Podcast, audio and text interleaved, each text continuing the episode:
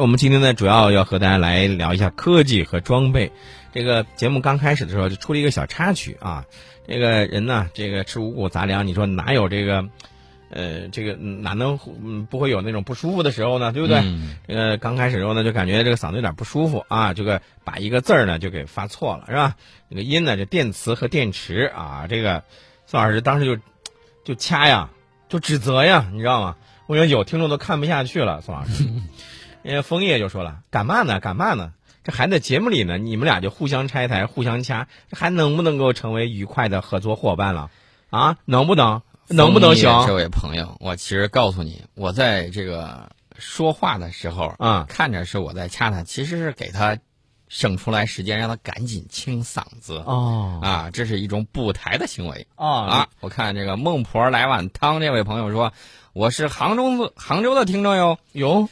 呃，这个孟婆汤西果然是子湖畔的西子湖畔的朋友啊，这个孟婆汤果然是我一看见之后嘴都不利索了。哎呀，你被吓住了是吧？不是，我已经忘了我要说什么了，你忘了说什么了啊？嗯好，呃，我没忘，我知道接下来要说什么啊。咱继续来说这个电磁弹射。刚才我们不是说到了这个电磁弹射，这个将来会不会一定上这个核动力航母？包括这个是先搞蒸汽弹射，再搞这个电磁弹射呢，还是这一块儿搞，还是怎么样？咱接下来接着说啊。呃，大家知道这个美国是先蒸汽后电磁啊。其实我告诉大家，如果当初这个电磁技术就突破的话，它肯定不会选蒸汽的。嗯。所以说呢，这个电磁弹射，大家看到，其实呢，我们基本上是处在同一起跑线上。嗯。所以说呢，水平差不多啊。这个样子的话，我个人啊更倾向于电磁弹射。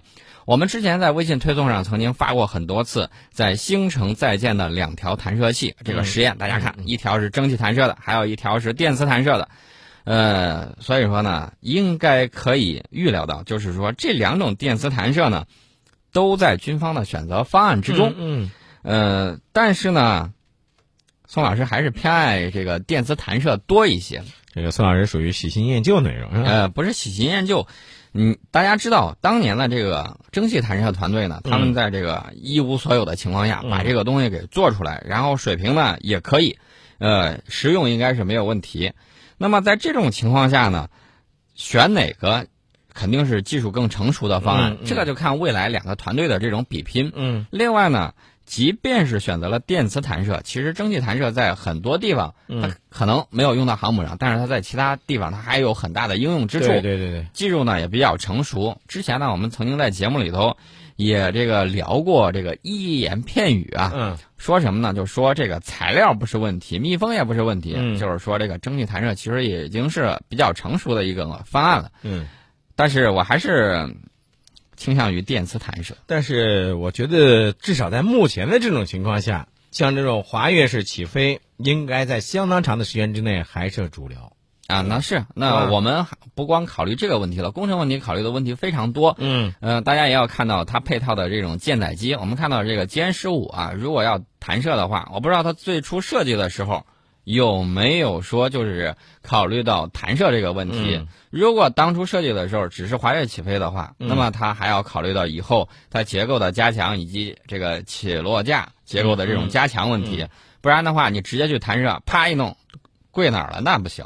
所以说呢，这个整个配套一系列的这种改装，它是一个系统工程。我知道，宋老师，我读书少，你不要骗我啊。嗯。我问你个问题啊。嗯。这个电磁弹射和电磁发射。俩一样不？电磁弹射跟电磁发射不一样，不一样。电磁弹射呢，大家这个是“弹”字儿。对，这个就是这个刚才你提到了机械能往动能，这个机械能、电能、动能的这种转化了。嗯嗯。那么发射的话，可能更直接一些啊，直接在这个这个线圈里头借助这个磁力，然后把它给发射出去。嗯，其实也就是说。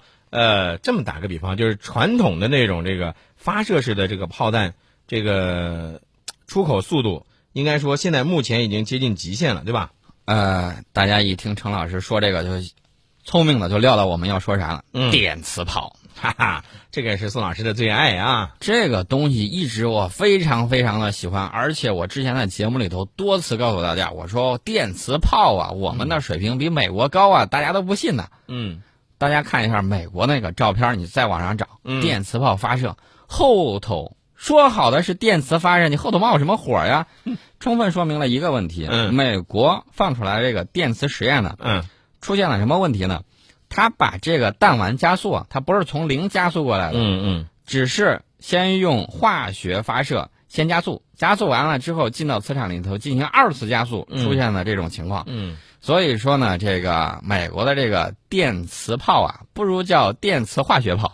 哎，你不能这样的说人家电磁化学炮。这我觉得有的时候可以这样的来理解啊。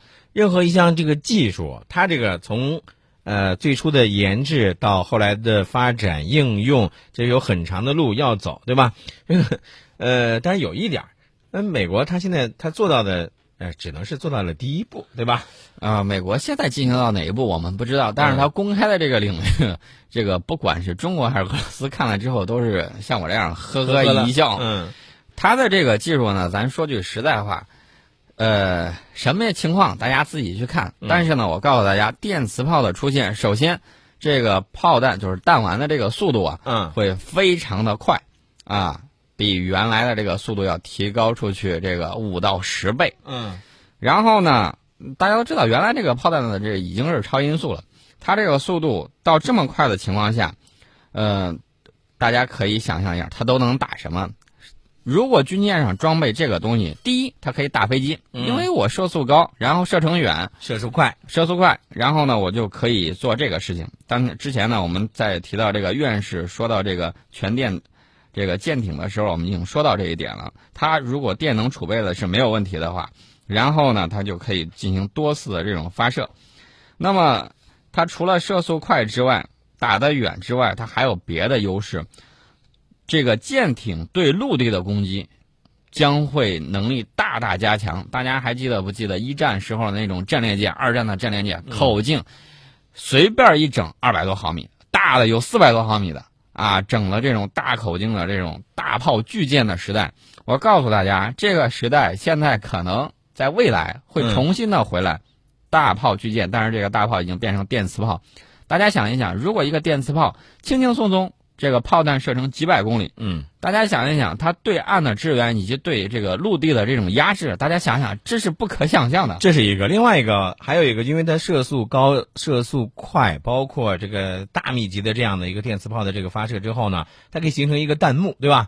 那这个对于防空，对于比如说呃，当敌机过来的时候，起到这个防空作用，这个也是非常明显的。根本的，你你觉得它能够穿过？呃，咱要这样的说啊，说一只苍蝇飞过来吧，那有点儿这个夸张了。但是你说一架飞机那样想穿过这个弹幕，我估计他，除非呃，那那他是用了这这种这个打不破的这个盔甲。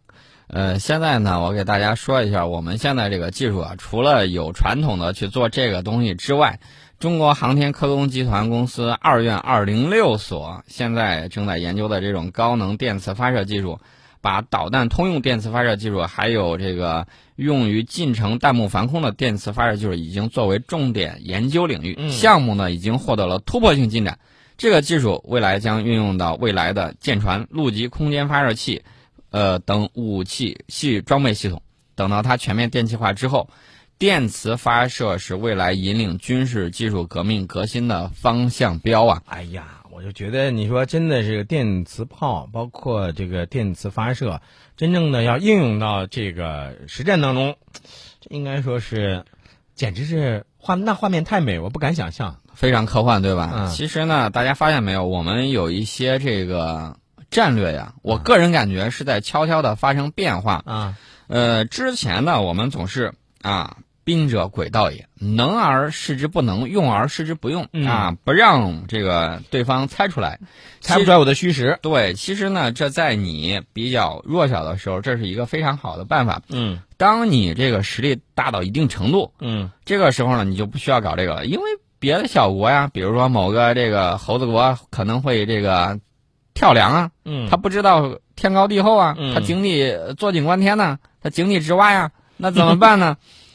这个时候就需要另外一种战略，什么战略呢？威慑战略、嗯啊，时不时的给你秀个肌肉啊。普大帝最喜欢秀肌肉了，大家看到了，有人把他骑的这个东西都 P 成熊了嗯啊。这个大家看到了，这个俄罗斯民族喜欢秀肌肉，美国那更是不用说了，嗯秀肌肉的行家里手。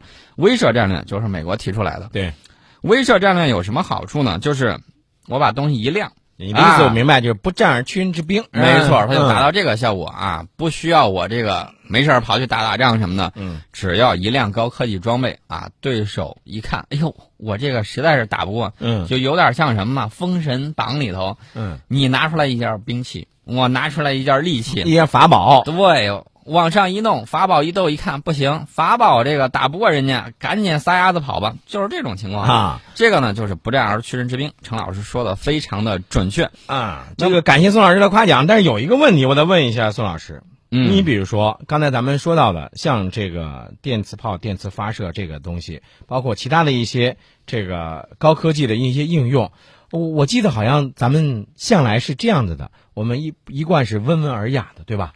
对，我们轻易不去呃炫耀我们的武力，呃，我们从不炫耀武力。对。但是我们在一些关键的时候呢，我们也从来不惧怕别人对我们来炫耀他们的武力，对我，们不惧怕他们来炫耀，对吧？没错，这个呢就是典型的人不犯我，我不犯人；人若犯我，我必必犯人啊啊。